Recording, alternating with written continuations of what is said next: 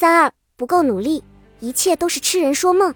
一，我今年二十九岁，一事无成，一无所有，一无所知。收到这则留言时，我正饶有兴致的要吃掉盘子里最后一颗荔枝，却不料被这三无控诉惊的失措。我实在不解，究竟要到如何地步才会让一个人走投无路，才会让一个人对自己如此没有信心？这位名叫叶子的读者口中所描述的生活，堪比震后灾区。满目疮痍，又亟待重塑。我才二十九，还没玩够，不想恋爱，不想结婚，更不可能生孩子。唉，我都二十九了，工作辛苦，工资却不多，存款一分都没有。我觉得我完了，明年就三十，还是要啥啥没有，真够失败。他炮轰式的倾诉，让我不知如何宽慰他。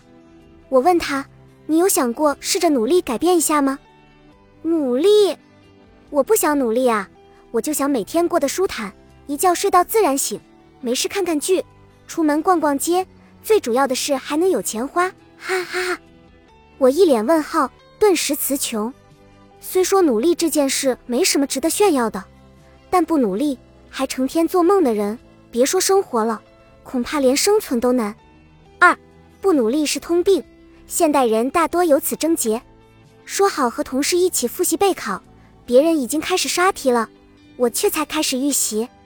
于是，当别人问起复习进度时，我只好面红耳赤的怪天气、怪环境、怪脑袋不清醒。人啊，偏偏是在自己被别人比下去的时候，才会发觉自己不努力。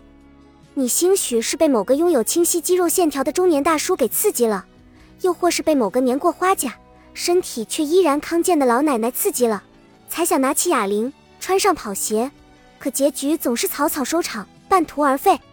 电影《当幸福来敲门》是很多人都看过的经典影片，主人公遭遇了家庭变故、破产危机、生活不顺等一系列命运和他开的玩笑，但是他从未流露出一丝怯弱。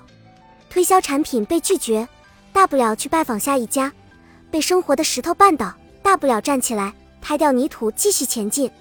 就像片中那句话所说。不要被外界打扰，你心中有梦，应当努力去实现。努力与否，全在自我。你想过怎样的生活，就应该付出哪种程度的努力。不愿努力，只知抱怨的人，生活迟早要狠狠地把你踩在脚下，逼你就范。等到你把自己磨得不再年轻，无法再为梦想奔走时，现实那一记响亮的耳光才会打在你脸上，嘲笑你的失败。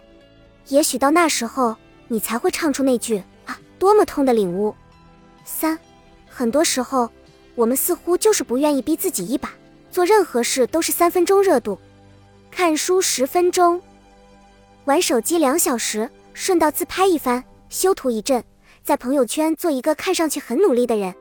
要不然就是下班回家，鞋子一脱，双脚一蹬，贪婪的躺在沙发上点外卖、刷小视频，如此日复一日。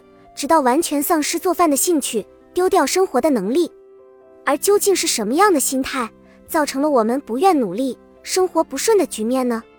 那些把年轻当作浪费资本的人，在把生命消耗殆尽后，最终一无所获。他们狼狈的模样，真是想想都让人觉得心酸。古有孙敬、苏秦悬梁刺股，也有韩愈焚高继鬼。这些人拼命努力，从晨曦微露到皓月东升。他们历经艰难，才成为一代名人。那身处现代、掌握科技、享受便捷的我们，为何连古人也不如？其实，不愿努力是一层原因，而不知往何处努力是另一个原因。年轻一代大多是从象牙塔走出来的，社会责任感弱，人生目标模糊，对未来的规划更是不清不楚。在这样的时代背景下，那些做事有条不紊。有明确规划的人就很容易出挑，而缺少自我引导、迷茫的人群就很容易陷入自暴自弃的境地。